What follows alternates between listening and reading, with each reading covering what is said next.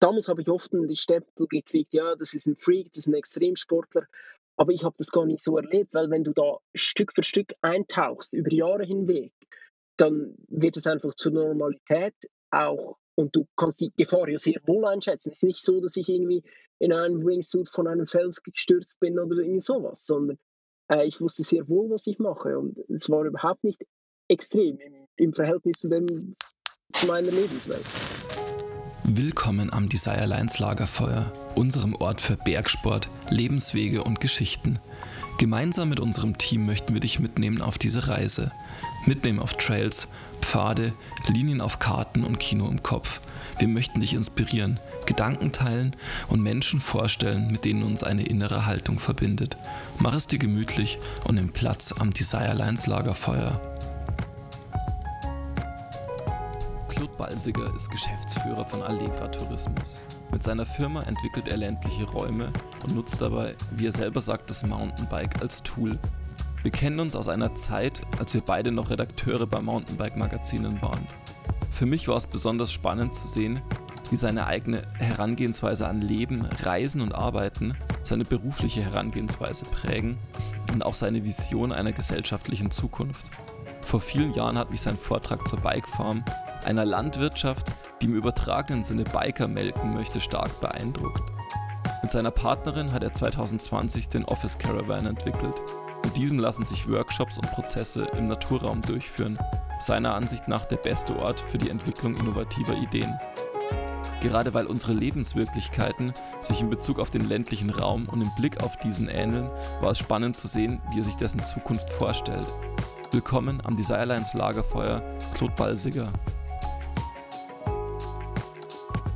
Ja, Claude, fein, dass es klappt. Ähm, es ist so, bei uns im Podcast, wir machen immer so das Bild von einem Lagerfeuer auf. Das heißt, die Vorstellung ist, wir wollen irgendwie radeln, sitzen am Lagerfeuer, wir kennen unsere Namen und ich frage dich, wer du bist und was du machst. Was antwortest du da? Ähm, ich bin Claude Balsiger. Ich bin, wie man offensichtlich hört, Schweizer. Also da fehlt vielleicht dann die Übersetzung noch ins Hochdeutsche. Ich gebe mir allerdings sehr viel Mühe, so deutlich wie möglich zu sprechen. Ich bin ähm, im Mountainbikesport zu Hause und das seit fast ähm, 15 Jahren und ich würde mal sagen, das war fast eine Tellerwäscherkarriere ähm, im Mountainbikesport, was ich gemacht habe.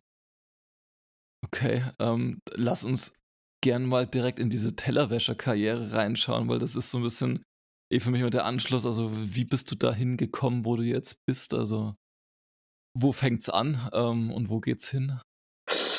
Ähm, angefangen hat es äh, 2006 oder 2007 wahrscheinlich, als ich ähm, als junger Grundschullehrer irgendwie so die Schnauze voll hatte von meinem Beruf und irgendwie gedacht habe, das kann es jetzt nicht sein, 44 Jahre lang den gleichen Job zu machen. Also ich gehe doch mal irgendwie in die Welt raus und ich probiere was Neues und wenn ich schon reisen gehe, dann will ich auch Sport damit machen.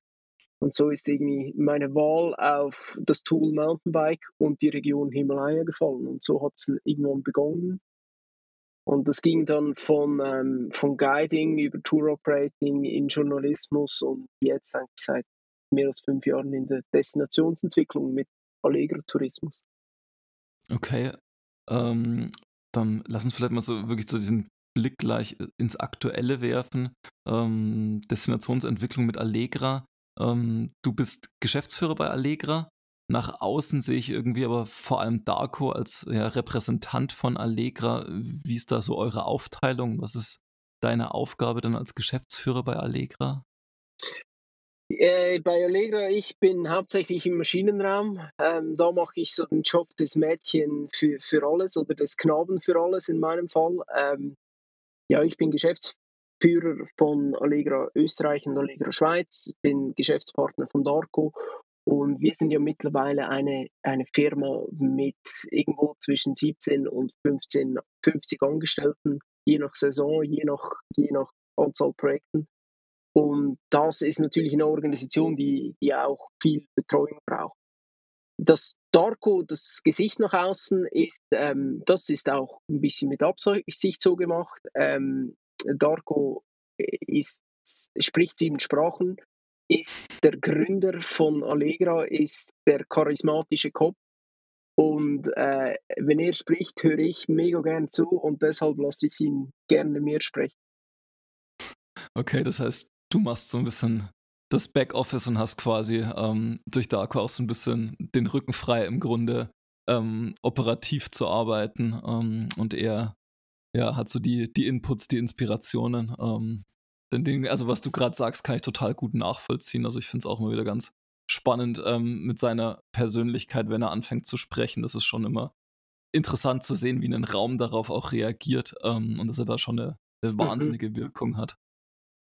Absolut, absolut. Und ich finde, es, es braucht viele Jahre, ähm, bis man irgendwie seinen Platz ein bisschen findet, wo man hingehört und was man gut kann. Und Dark und ich ergänzen uns einfach sehr gut. Wir haben ein Team von, von ähm, 17 ganzjährig Angestellten. Ähm, und all die Leute ergänzen sich irgendwo. Und deshalb braucht es mich nicht auf einer Bühne, weil da gibt es ja schon jemanden, der ähm, echt gut ist darin. Zusätzlich habe ich so einen extremen Ehrgeiz und Perfektionismus und die ganze Firma und die Projekte ähm, zu betreuen, die Firma aufzubauen, das braucht natürlich viel Detailliebe und auch äh, es gibt viel Kopfzerbrechen und das ist eher mein Part. Okay. Magst du vielleicht mal noch mal so kurz zusammenfassen, was ihr genau mit Allegra macht und was auch ja so aus deiner Sicht euer Purpose dahinter ist?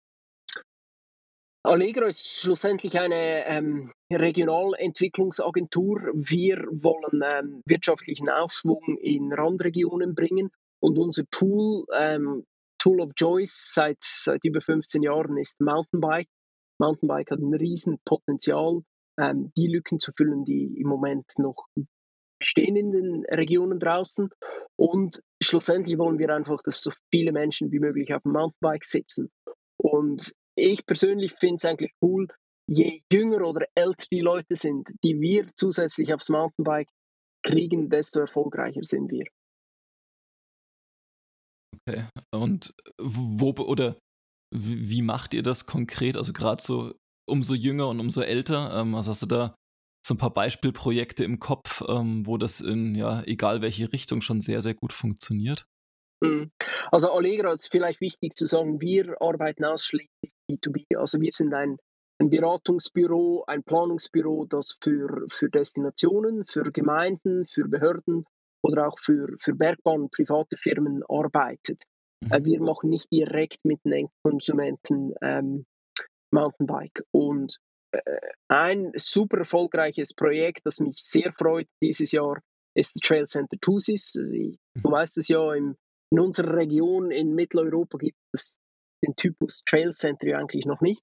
Und hier kamen vor vier Jahren ähm, drei lokale Mountainbiker auf mich zu und hatten, haben mir gesagt, hey, wir haben eine Idee, da gibt es ein kleines Waldstück, das ist ganz nahe, nahe im Dorf zu und da möchten wir Mountainbike machen. Und so haben wir gemeinsam das ähm, Trail Center entwickelt, geplant. Das ist natürlich auch bewilligungstechnisch ein langer Prozess. Das dauerte vier Jahre, bis das endlich durch war, bewilligt war, finanziert war. Und das wurde jetzt tatsächlich diesen Mai eröffnet und also die, die Besucherzahlen gehen durch die Decke. Es ist absolut ähm, eindrücklich, wie viele Besucher das da äh, diesen Sommer da waren. Und wenn du es halt schaust, das sind sehr, sehr viele ähm, Familien, die ihr Wochenende, ihre Abende da verbringen. Die kommen mit dem Auto, nehmen Picknickdecke mit, machen ein Feuer, ähm, grillieren irgendwie ein Halloumi oder, oder sonst was. Und ähm, ist echt cool zu sehen, wie wir da ein Angebot geschafft haben, das so viele kleine Kids abholen kann. Das ist schon spannend. Vor allem, ich finde es gerade lustig, weil du sagst, seit vier Jahren läuft dieses Projekt. Ähm, in der Vorbereitung habe ich so drüber nachgedacht und konnte mich recht lebhaft ähm, an den Ride-Kongress, damals glaube ich in Chur, Mhm, ähm, ja. in Davos daran erinnern, wie du mit Adrian ähm, von Bikeplan diese Bikefarm vorgestellt hast, ähm, ja. so als Vision, ähm, wie quasi ja, alpine Landwirtschaft in Zukunft ausschauen könnte und dass es dann ähm, eher mehr um Trails geht ähm, als um Tiere. Mhm. Ähm, und irgendwie mhm. ist das ja so, also hatte ich dann irgendwie, als die Eröffnungsmeldungen kamen, das Gefühl, okay, das ist so die logische Weiterentwicklung jetzt. Ja, ja, und ich, ich denke, ich finde es immer krass. Ähm, ich wohne zu, zu einem Drittel in Zürich und zu zwei Drittel in den Schweizer Bergen. und es explodiert einfach.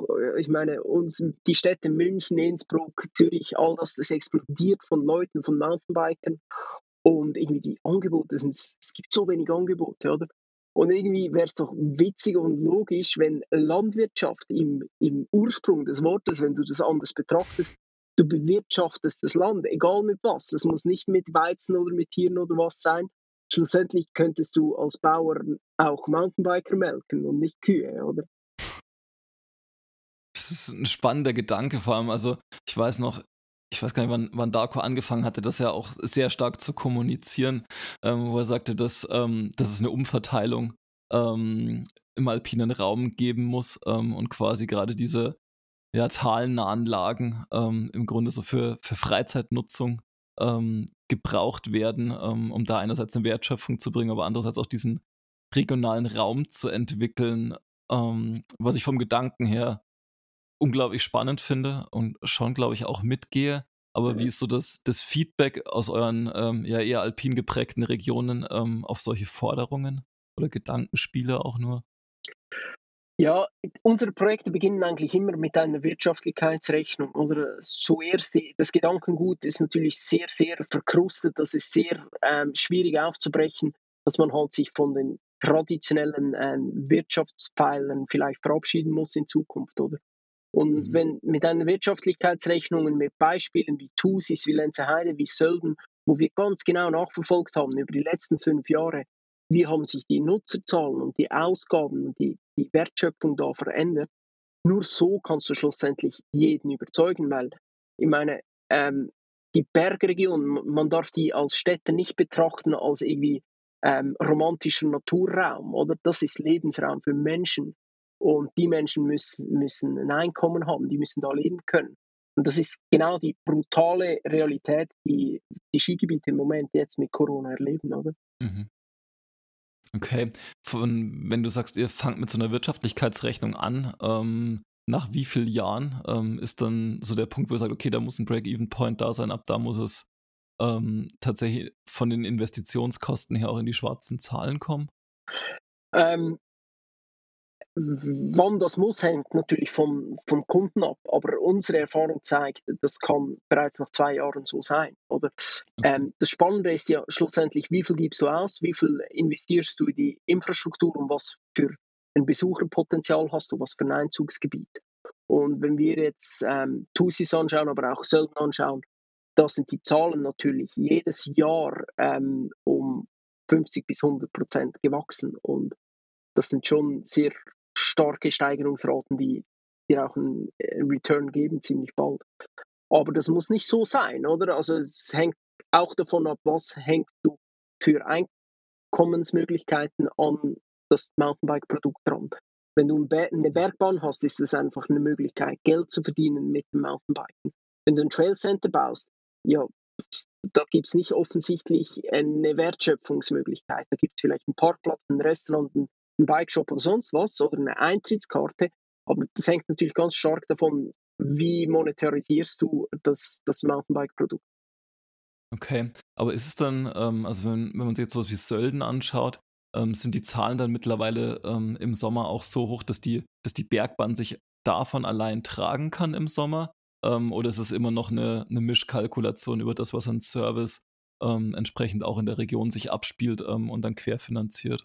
Ja, also das ist sicher eine Mischrechnung, oder? Also die Bergbahn, ähm, ich sehe natürlich nicht in deren Rechnungen rein, mhm. aber es ist ganz wichtig, wichtig zu wissen, dass man die ganze Wertschöpfung anschauen muss ähm, in einer Community, in einem Dorf drin und nicht nur, was die Bergbahn selbst macht oder mit den Tickets.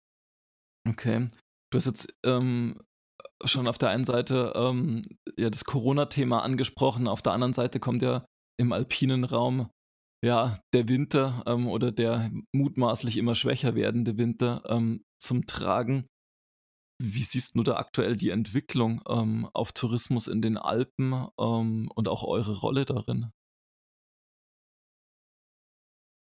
Ja, der Tourismus in, in den Alpen unterliegt sicher einem starken Strukturwandel. Das, das lässt sich nicht bestreiten. Und was halt die Tatsache in einer Gesellschaft ist, dass die, die Leute in Führungspositionen noch, noch sehr oft halt in fortgeschrittenen Alter sind. Und ich glaube, das ist immer die Diskussion, wie progressiv kann man sein und wie progressiv sind die Entscheidungsträger. Ich glaube, es wird noch sehr viel passieren. Ich denke nicht nur wegen dem mangelnden Schnee im Sommer, sondern weil es den gesellschaftlichen Trend gibt zurück zur Natur. Und wenn wir die wirtschaftlich starken Ballungszentren haben, die großen Städte mit Hunderttausenden und Millionen von Einwohnern, nur schon wenn 50 Prozent von denen jedes Wochenende in die freie Natur raus wollen, dann gibt es da ein Potenzial, wie die Randregionen sich präsentieren können. Okay, ja, das also kann ich mir im Touristischen total gut vorstellen. Jetzt hast du gesagt, du wohnst ja auch zu einem Drittel in Zürich. Ähm, in Zürich ist es ja wahrscheinlich eher weniger ein ja, touristisches Thema, sondern das ist irgendwie eher Freizeit ähm, und Lebensraumnutzung. Ähm, und die Leute, die dann ja am Wochenende und im Urlaub ähm, in diese Randräume fahren, sind ja trotzdem wahrscheinlich unter der Woche und die meiste Zeit dann in ihren, in ihren Heimatgebieten unterwegs. Ähm, Gibt es da aus eurer Sicht, aus deiner Sicht und in der Schweiz irgendwie schon Lösungsansätze, ähm, wie man damit umgeht? Weil wir, also ich sehe es jetzt in Deutschland so über das letzte Jahr auch, dass im Grunde die Situation quasi um jede größere Stadt ähm, ziemlich explodiert. Ähm, es wird, wird irgendwie nach Konzepten geschrien. München hat das über die letzten fünf Jahre so ziemlich in den Sand gesetzt. Stuttgart ist jetzt wieder dran. Ähm, aber ja, also gibt es da aus deiner Erfahrung heraus Ansätze, die gut funktionieren und die sich eventuell übertragen ließen?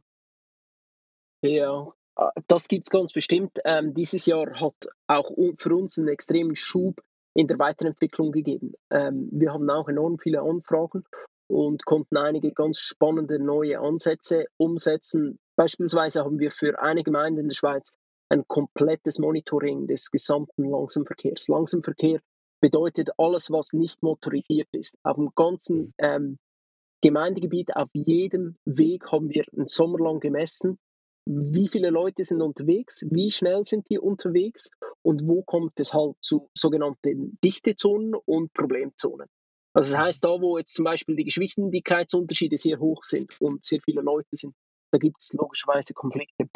Und ähm, das, die spannendste Einsicht ist eigentlich, dass wenn du die Leute befragst, dass die eigentlich ziemlich happy sind ähm, die haben nicht so ein Riesenproblem mit anderen Nutzern. Also die allermeisten Wanderer oder Fußgänger haben kein Problem mit Radfahren. Weil wo die herkommen in den Städten, ist es noch viel dichter. Und es geht schlussendlich um Rücksichtnahme. Und was wir jetzt einfach erleben, auch in, in der Diskussion mit den Gemeindebehörden, ähm, die wollen immer voll auf Entflechtung setzen und sehen das Problem viel größer, als es eigentlich ist, weil es halt Einzelpersonen gibt, ähm, die sich enorm laut beklagen über eine Situation, oder? Also so ein bisschen das, das Stichwort Wutbürgertum oder halt einfach der, der am lautesten schreit, wird am meisten erhört. Und das ist irgendwie mega schade, oder? Weil die Problemstellung eigentlich nicht so groß wäre. Okay, das heißt, aus deiner Sicht ist eine Entflechtung gar nicht unbedingt notwendig, sondern ähm, es geht quasi eher darum, so ein bisschen die Geschwindigkeiten ja dann quasi der Nutzer die auf einem Weg oder die sich begegnen, anzupassen, wenn ich das richtig verstehe. Ja, das ist ein, ein sehr, sehr wichtiger Punkt, oder? Ähm, häufig ist es auch so, je breiter der Weg ist, desto mehr Konflikte gibt es, weil ein breiter mhm. Weg einfach höhere Geschwindigkeiten erlaubt. Ähm, aber schlussendlich geht es um Toleranz. Und da ist auch Graubünden sehr spannend unterwegs mit der Kampagne Fairtrail, wo man mhm. ganz bewusst eine, eine ähm, Kampagne fährt, um gegenseitige Toleranz zu fördern. In der Schweiz ist es so, wir leben in einer 8 Millionen Schweiz. Es wird alles immer dichter. Es gibt immer mehr ähm, Leute, die sich auf dem gleichen Platz aus, ähm, austoben wollen. Und wir kriegen immer wieder ähm, böse E-Mails von irgendwelchen ähm, Gästen im Engadin, weil die meinen, dass Allegro Tourismus quasi die Tourismusbehörde vom Engadin ist. Ähm, und ich habe auch diesen Sommer 60 Personen befragt im, im Rahmen dieser, dieser Messung. Ähm, und lustigerweise, die Leute, die sich beklagt haben, haben eigentlich den Satz immer mit den, oder haben die Aussage immer mit den gleichen zwei Sätzen begonnen. Entweder haben sie gesagt, wissen Sie, ich komme schon seit 40 Jahren hierher, mhm. oder sie haben gesagt, ja, ich lebe ja hier. Und nur diese zwei Aussagen, diese zwei Aussagen haben eigentlich schlussendlich zu negativen Kommentaren geführt. Und wenn ich mir das jetzt überlege, das sind genau die Leute, die das, das Engadin oder das Gebiet kennen von früher, wo halt die Schweiz halb so dicht und halb so groß war und sich quasi nach diesen Zeiten zurücksehnen. Oder es sind Leute, die quasi das Gebiet für sich beanspruchen kann, wenn niemand sonst Ferien hat. Und dann stören sie sich, wenn die anderen in die Ferien kommen. Und ich glaube, es gibt ja auch in der Schweiz 26.000 Kilometer Bergwanderwege. Wenn ich alleine sein will, dann darf ich halt nicht an der Bergbahn wandern gehen. Dann darf ich halt mhm. nicht da gehen, wo die Infrastruktur und die meisten Leute sind. Da muss ich mich halt bemühen und ins Tal äh, laufen, wo es keine Straßen und nichts gibt. Also schlussendlich mein Fazit ist, es ist, es geht um Toleranz, ähm, äh, wie es auch in der Stadt oder im Bus oder im Nahverkehr äh, um Toleranz gegenüber Mitmenschen geht. Ich finde es ganz, also den Punkt für, für Tourismus und, und Freizeit sehe ich absolut. Was ich gerade ganz spannend finde, ist ähm, diese Rückmeldung zum Teil von Einheimischen. Ähm, weil im Grunde geht es ja da so ein Stück weit um, um, Entfremdung und das ist ja ein Prozess, den es so in den 70er, 80er Jahren ähm, im alpinen Raum schon mal sehr, sehr massiv, vor allem in Österreich, gegeben hat, ähm, wo so sehr traditionalistisch ähm, vor Touristen ähm, die Region vorgeführt wurde, beziehungsweise die Einheimischen und die Identifikation als Lebensraum nicht mehr so richtig da war. Ähm, und im Grunde spricht das ja jetzt für eine ähnliche Richtung. Also, und also für mich ist schon auch die Frage, also gerade auch wenn ich in ein Gebiet wie Sölden schaue, ähm, ohne ihnen dort ähm, irgendwie Unrecht tun zu wollen, aber wo für mich die Frage ist, wie ähm, diese, diese Tourismusentwicklung und die Lebensraumentwicklung, ähm, wie das zusammengeht, weil also man sieht es ja schon in, in einigen äh, Bereichen im Alpinen, ähm, dass man Lebensraum und Erlebnisraumentwicklung tatsächlich mittlerweile zusammenführt und versucht es zu, ja, sinnvoll zu gestalten. Ähm, aber wie, also wie kann das funktionieren, weil es ja schon eine gewisse Problematik hat und ist? Ähm, du meinst, wie kann es funktionieren, dass ähm, ein qualitativer Lebensraum für Einheimische bestehen bleibt und gleichzeitig Tourismus betrieben wird? Genau. Also ohne dass diese Entfremdung ähm, der Einheimischen auch stattfindet. Ja, genau. Und das ist auch so ein bisschen das, das Trendwort Massentourismus das, oder so Overtourism, der, das ein bisschen da reinspielt, oder? Hast du genau. Kinderbesuch? Ja, ja, ich habe. Die Kleine war gerade kurz da, ist jetzt heute weg. Wie alt ist sie? Zwei. Ah, cool. Meine Tochter ist auch äh, fast zwei.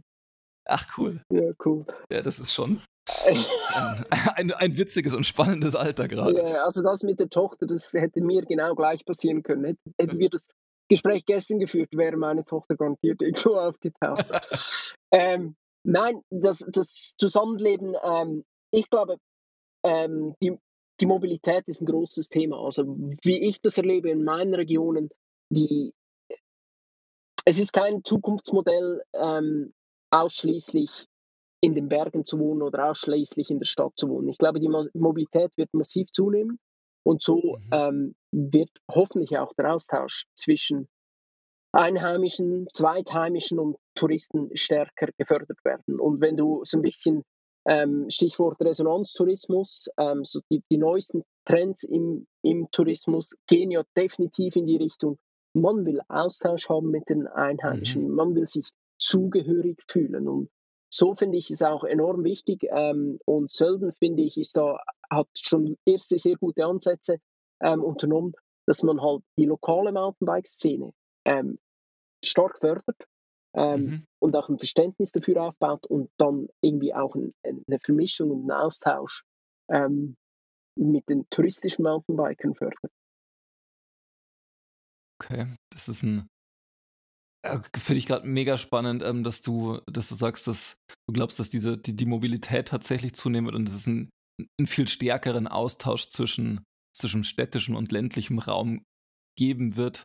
Ähm, ich habe gerade erst ähm, von, von Werner Betzing, also einem ja, sehr, sehr anerkannten ähm, Geografen ähm, und Alpinforscher, ähm, ein mhm. Buch zum ländlichen Raum gelesen, ähm, der das so ein bisschen als Hoffnung formuliert, mhm. dafür noch keine Belege bringen kann, ähm, weil er auch sagt, also das ist momentan eine wahnsinnige Kluft, die, ja. die auf ist und wo es super wichtig ist, die in irgendeiner Form zu schließen, also da zu einem gegenseitigen Verständnis zu kommen, weil, also ich glaube es ja immer noch so ist, dass eben ähm, Berliner und New Yorker mehr gemeinsam haben als irgendwie ein Berliner und jemanden, der eben im ländlichen Raum im Engadin wohnt. Ja, ja.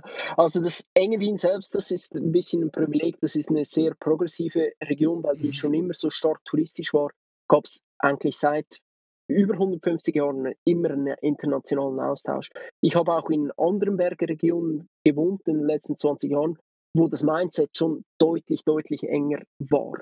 Aber was jetzt seit dem Covid-Ausbruch Interessantes mhm. passiert ist, es gibt ja in vielen Dörfern in den Bergen bis zu 80 Prozent Zweitwohnungen. Das heißt, ja. bis zu 80 Prozent der Wohnungen sind belegt von Feriengästen, aber permanent.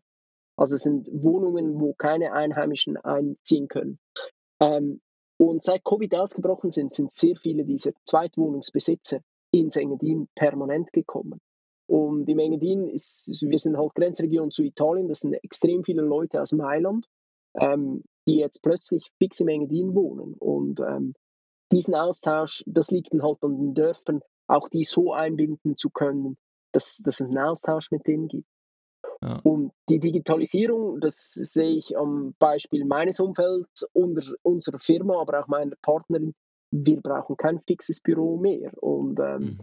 die, wir arbeiten ausschließlich mit, mit Notebook und, und der digitalen Welt. Und das, deshalb können wir auch so das Leben führen in Zürich und im Engadin. Okay, aber das ist aber also Allegra, ihr habt aber fixes Büro ähm, und die Möglichkeit quasi eines, eines Standortes, oder? Oder ja, genau. komplett also, remote? Nein, wir sind nicht komplett remote. Wir haben ein Büro in Innsbruck und ein Büro in, in Engadin. Ähm, mhm. Da bieten wir Büroplätze an, die sind aber flexibel, die sind ähm, in einem Coworking Space und von unseren 17 ganzjährig Angestellten arbeiten, glaube ich, vier regelmäßig im Büro. Und die anderen okay. nützen die Chance, die Möglichkeiten, wo sie haben, oder? Wo entweder Homeoffice oder in einem Zweitjob oder ähm, flexibel, wo sie halt gerade sind. Okay. Wie, wie, löst, also einfach äh, Interesse halber, weil wir also ähnlich aufgestellt sind, also wir beziehungsweise komplett remote, aber wie löst ihr das ähm, mit so Konzeptprojekten, ähm, Kreativprozessen und Abstimmungen? Ähm, kommt ihr dann in den entsprechenden Teams zusammen ähm, oder löst ihr das auch digital? Äh, jetzt früher, also bis vor einem Jahr hatten wir regelmäßig jeden Montag hatten wir ein, ein Teammeeting, wo wir physisch im gleichen Ort. Das haben wir aufgegeben und wir haben auch gemerkt, ähm, dass es das nicht mehr braucht für uns. Wir haben auch eine Mitarbeiterbefragung gemacht und da kam eigentlich raus, dass es die physischen Treffen nicht mehr braucht. Wir treffen uns fast täglich digital, ähm, entweder bilateral oder im, im ganzen Team. Und die Herausforderung, der nächste Step ist eigentlich äh, das ganze, die ganze Kundenbetreuung und die Workshops, die Arbeit mit dem Kunden digital. Und da gibt es auch spannende Entwicklungen, aber das wird vielleicht noch zwei, drei Jahre gehen, bis wirklich alle Leute ähm, digital arbeiten können. Äh, und es ist lustig, wenn du, wenn du so sagst, ähm, dass die, ein New Yorker und ein Berliner wahrscheinlich ähnlicher sind.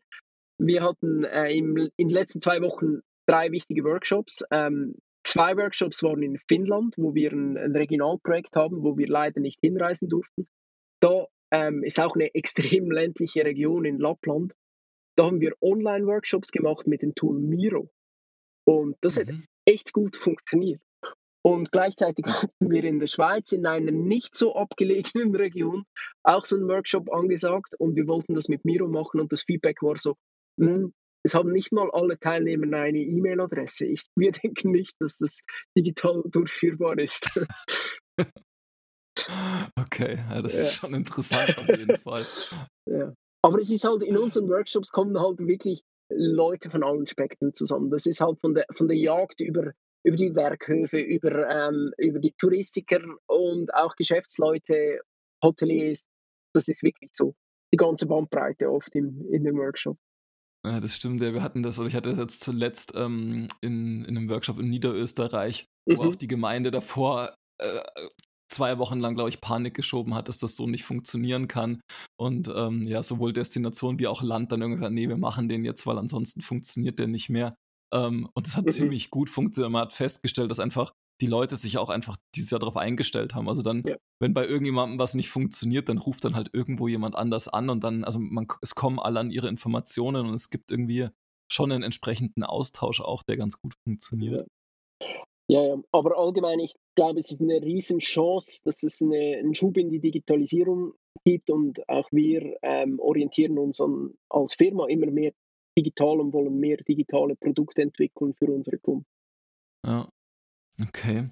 Lass uns noch mal kurz ähm, so ein bisschen von Allegra wegspringen, ähm, mhm. aber so im Workshop-Thema bleiben ähm, mhm. und da aber wiederum von digital in analog. Ähm, du hast dieses Jahr ähm, irgendwie als Nebenprojekt ähm, den Office Caravan mitentwickelt oder entwickelt. ich habe es immer nur so ein bisschen nebenbei mitbekommen. Magst mhm. du da mal kurz was zu erzählen? Ja, ähm, das ist so ein Projekt, das ich mit meiner Lebenspartnerin gemeinsam gemacht habe. Ähm, der Office Caravan ist eigentlich ein mobiler Workshop-Space, ähm, ein Anhänger, der sieht aus wie so ein klassischer Airstreamer-Wohnwagen, ist aber komplett aufklappbar, ist ausgerüstet mit Kaffee, mit Strom, mit Licht, mit, mit Kühlschrank, alles, was du dir wünschst, Steh- und Sitztische. Und die Idee dahinter ist eigentlich, dass wir ähm, ausbrechen und in der Natur arbeiten können, weil unser Slogan ist so, wann ist schon eine gute Idee im Büro entstanden? Weil die guten Ideen, die kommen ja irgendwie auf der Bike-Tour beim Hochradeln oder irgendwie unter du Dusche. Oder, aber oft hat es halt mit Natur zu tun. Und äh, wir wollen das jetzt so als Plattform einsetzen, ähm, um entweder Firmen in die Natur rauszuholen, in die Berge zu holen, so in Richtung Co äh, Workation. Oder wir wollen das auch einsetzen für, ich hatte jetzt im Herbst mit Sölden einen Workshop. Ähm, da kamen alle Leistungsträger von der Bike Republic Sölden zusammen und wir haben das Ding genommen und haben es neben den Trail gestellt. Und wenn du äh, etwas entwickeln willst, was mit Tourismus und Natur zu tun hast, warum würdest du dann in einen betonierten Raum reingehen? Da musst du doch in der Natur sein und das spüren. Und schlussendlich war das einfach so eine, eine, ähm, eine, Initiative, die Idee und das Konzept kommt von meiner Partnerin, die beruflich äh, zu tun hat mit Innovationsmanagement und ich habe einfach in der Umsetzung viel gemacht. Und wir wollten schlussendlich einfach was auf die Beine stellen und nicht einfach Konzepte machen, sondern was in der Hand halten. Okay, ja, coole Geschichte. Ähm, und fun also funktioniert und ist quasi ähm, steht im Engadin und kann dort quasi gebucht werden. Ähm, oder wollt ihr das größer skalieren auch? Wir sind da komplett offen. Wir wollten einfach den, den Anschub geben. Das Ding ist fertig, wurde schon letzten Sommer, eigentlich den ganzen Sommer eingesetzt. Wir haben aber keine Partnerschaften mit Dritten. Wir sind völlig offen, in welche Richtung das geht. Vielleicht gibt es irgendeine Region, eine Firma oder irgendeine Organisation, die sagt, hey, das wollen wir. Ähm, vielleicht wird es aber auch so, dass wir wie eine Tournee, so Office Safari machen und an verschiedene Orte hingehen. Schlussendlich nutzen wir es nicht äh, ausschließlich für uns selbst. Allegro setzt es ein, wann wir es können, aber es soll offen sein und wir möchten eine Plattform erschaffen, wo sich möglichst viele Leute beteiligen. Ich will nicht Ownership über die Idee haben. Ich fände es auch voll cool und voll easy, wenn das in einem Jahr von jemand anderem weitergetragen oder übernommen wird. Ja, Sp äh, ich finde es mega interessant, dass einfach mit diesen zu sagen, okay, wir haben auf der einen Seite die digitalen Tools ähm, und wir haben ja so einen Workshop-Prozess ähm, und so einen Kreativraum, ähm, aber den auch nicht als, als fixen Ort, sondern den man sich irgendwo hinstellen kann, wo es einem quasi, wo es einem passt, wo es gut ist ähm, und wo man irgendwie so eine inspirierende Umgebung und eine passende mhm. Umgebung auch zum Thema hat. Mhm. mhm. Ähm, ja. Absolut, ja. Cool. Ähm, lass uns noch einmal tatsächlich so einen ganz schön großen Schritt zurückgehen. Ähm, Du hast erzählt, dass du jetzt so 2006, 2007 in diese ganze Bike-Geschichte reingerutscht bist ähm, über ähm, eine Himalaya-Reise. Und ähm, wir haben uns ja kennengelernt, da warst du gerade beim Ride-Magazin ähm, und ich habe auch damals ähm, in Deutschland beim World of MTB-Magazin angefangen. Ähm, und zu dem Zeitpunkt hattest du schon so ein, zwei, drei Expeditionen hinter dir, recht abenteuerliche Geschichten, recht winterlich, vor allem wenn ich es richtig in Erinnerung habe. Ähm, magst du da nochmal so einen Blick zurückwerfen, was du da gemacht hast und was so dein, deine Beweggründe auch damals waren, ähm, in diese Abenteuer und in diese Geschichten reinzugehen? Also ganz, ganz zu Beginn, als ich noch ein sehr junger, naiver ähm, Junge war, war eigentlich die Idee, ein, ähm, ein Guidebook zu schreiben über Mountainbiken im Himalaya. Und weil es halt damals absolut noch keine Ressourcen gab, keine Informationen, keine Karten, nichts, was möglich ist, ähm, habe ich meine Sommer damit verbracht, das selbst herauszufinden. Und das Spannende war halt daran, dass wenn du im Himalaya eine Tour ausprobieren willst, du kannst es mit Google Earth, konnte man schon damals ein bisschen recherchieren und, und das Gelände anschauen, ist ja alles weit oberhalb der Baumgrenze, aber du bist dann halt zwei, drei Wochen unterwegs. Und so hat es mich irgendwie drei oder vier Sommer ähm, gebraucht und das waren insgesamt irgendwie über ein Jahr, wo ich im Himalaya verbracht habe, wo ich einfach Touren ausprobiert habe. Und ich bin öfters gescheitert, als dass es mir schlussendlich gelungen ist. Ähm, ich habe das Bike oft mehr getragen, als ich effektiv gefahren bin.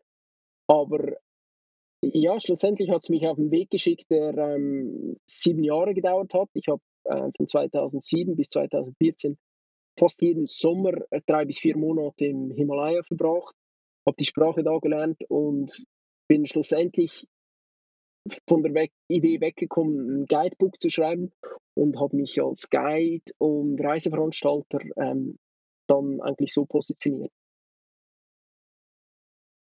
Okay.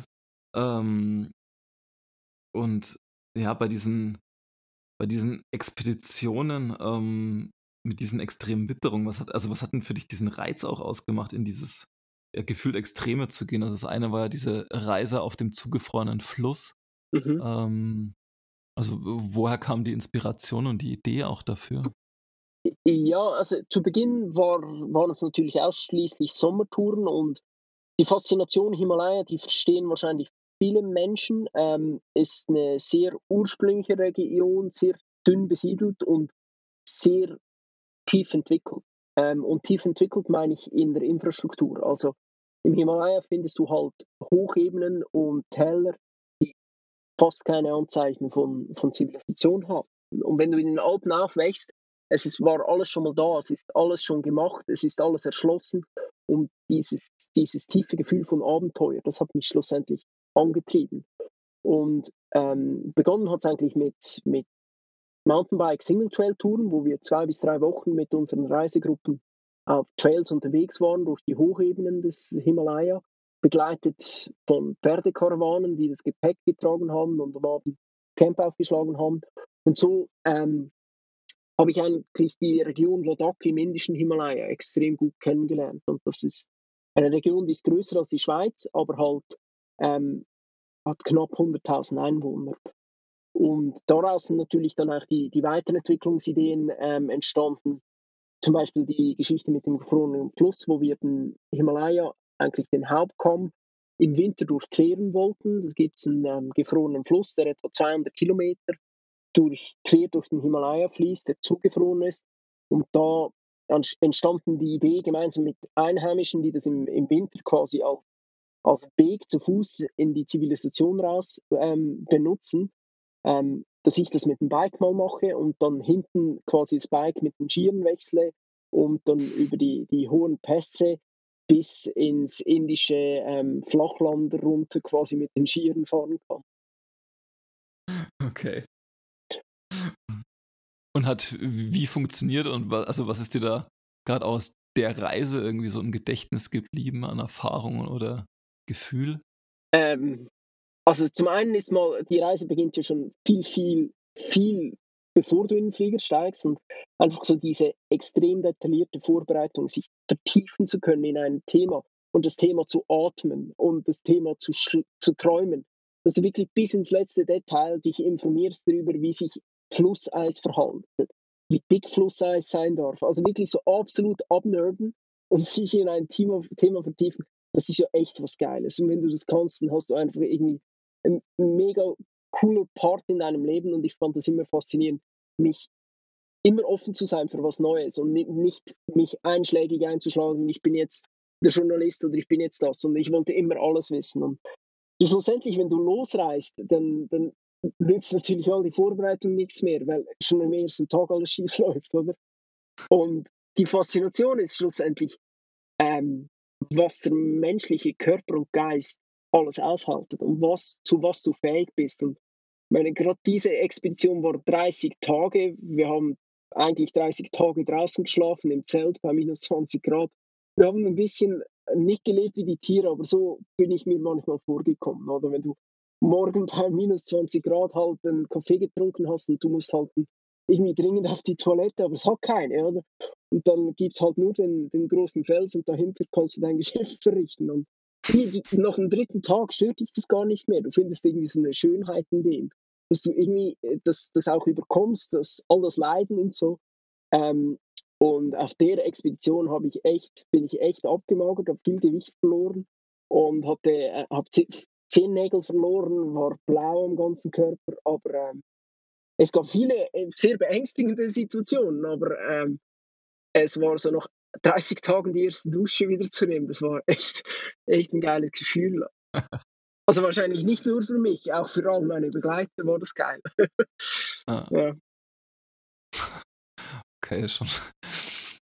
Das macht schon, schon interessant, aber ich, ich kann mir das vorstellen, so dieses, also diese haben das irgendwie ähm, so auch so mit in unseren Mitte 20ern gemacht, so längere Geschichten und wenn man dann so mhm. eben, wie du sagst, so am dritten, vierten Tag da so eingetaucht ist und klar so, ja, okay, ich stehe halt früh so auf, mache meine Sachen, dann fahre ich den ganzen Tag, abends suche ich mir irgendwie einen Platz und ja. am nächsten Tag geht es halt genauso weiter und ähm, das bekommt so eine wahnsinnige Normalität irgendwie auch. Ja, und das also ist doch das Faszinierende und, und du kriegst, ein, äh, damals habe ich oft die Stempel gekriegt, ja, das ist ein Freak, das ist ein Extremsportler, aber ich habe das gar nicht so erlebt, weil wenn du da Stück für Stück eintauchst, über Jahre hinweg, dann wird es einfach zur Normalität auch und du kannst die Gefahr ja sehr wohl einschätzen. Es ist nicht so, dass ich irgendwie in einem Wingsuit von einem Fels gestürzt bin oder irgendwie sowas, sondern äh, ich wusste sehr wohl, was ich mache und es war überhaupt nicht extrem im, im Verhältnis zu dem zu meiner Lebenswelt. Ja, ich glaube, also ich glaube, was dort wahrscheinlich viele wirklich immer als so als extrem wahrnehmen, ist ja wirklich dieser komplette Shift im Alltag einfach, mhm. weil es einfach, ja, alles andere ist ja weg. Und selbst wenn ich Wingsuit fliegen gehe, dann mal, kann ich immer noch früh im Büro sein ähm, und dann ja. am Nachmittag eine Runde Wingsuit fliegen. Ja. Aber da ist halt klar, okay, da ist einfach mal mindestens 30 Tage ein komplett anderes Programm. Ähm, und das ist wahrscheinlich schon für die meisten das viel schwer vorstellbarere, ähm, als andere Geschichten. Und ich glaube, was du sagst, ist genau der springende Punkt. Es geht um Vorstellungskraft. Oder wenn du natürlich in deiner Lebenswelt, in deinem Alltag dir sowas nicht vorstellen kannst, sowas noch nie gemacht hast, klar ist das extrem, oder? Ähm, dann findest du es aber auch extrem, an einer Börse zu arbeiten oder, oder irgendwie mit schwer erziehbaren Kindern zu arbeiten. Aber für die Person, die das machen, ist das ihr, ihr Alltag, oder? Ja. Das ist gut. Ähm, ich habe mich auch tatsächlich so ein bisschen als jetzt noch im Vorfeld auch gefragt, ähm, nach solchen Geschichten und dann irgendwie wahrscheinlich auch während, während des Ride-Magazins ja wahrscheinlich auch ein eher nomadisches Leben. Ähm, ist das jetzt also für dich so die, die logische Weiterentwicklung, ähm, das, was du mit Allegra machst, oder ist es, ist das jetzt irgendwie fester und gefestigter auch alles, ähm, als es früher so ein bisschen war? Ähm, es, es hat sich enorm verändert, aber während meinem ganzen Leben hat, hat sich das verändert. Und schlussendlich ist es das Gleiche, was ich vorhin gesagt habe. Ich, ich habe immer das Gefühl, ich, ich muss alles können oder ich will offen sein, alles zu lernen. Und äh, das ist nur die, die Erweiterung von dem, oder? Jetzt, jetzt habe ich eine Firma mit Angestellten und muss das ganze betriebswirtschaftliche Lernen, mich da eindenken und das ist einfach eine weitere Expedition. Und die Mission von Allegra schlussendlich soll ja schon auch sein, ähm, das Lebenskonzept, was ich so, so liebe, die Flexibilität, das Privileg, in Bergen wohnen zu wollen, äh, das wollen wir ja anderen Menschen auch ermöglichen. Und Mountainbike-Tourismus ist unser Tool, ähm, das wir dazu einsetzen. Ja, das ist eine, eine interessante Herangehensweise und das kann also auch dieses, diese Formulierung des, des Mountainbike-Tourismus als Tool für ja im Grunde ja Raumentwicklung, beziehungsweise vom Ansatz her ist das ja schon, schon stärker gesellschaftliche mhm. Entwicklung, ähm, mhm. das zu nutzen und so zu leben auch. Mhm. mhm. Ja, aber sonst, in, ich habe ich hab das Glück, eine Lebenspartnerin zu haben, zwei Kinder zu haben, die ähm, auch genau so ein Leben cool finden. Und letzten Winter haben wir sechs Monate in Neuseeland verbracht und haben genau diese Freiheit ähm, auch gelebt, wie ich sie auf Expeditionen lebe, oder? Und das ist für mich nicht jetzt ein abgeschlossenes Kapitel und jetzt kommt das Kapitel Familie oder Karriere oder sonst was. Gut zu hören. ähm, dann bin ich auf jeden Fall mal gespannt, ähm, was du in drei, vier Jahren machst ähm, mit Allegra auf der einen Seite und was noch an zusätzlichen Projekten, jetzt mit dem Office Caravan, ähm, da immer noch dazukommt, wenn es in den Fingern juckt. Ja, ich hätte mir so den, den, den, Office Helikopter, das wäre vielleicht das nächste. das wäre echt geil. Passend für die Zeit. Ja, genau. Genau. Den Elektromotor.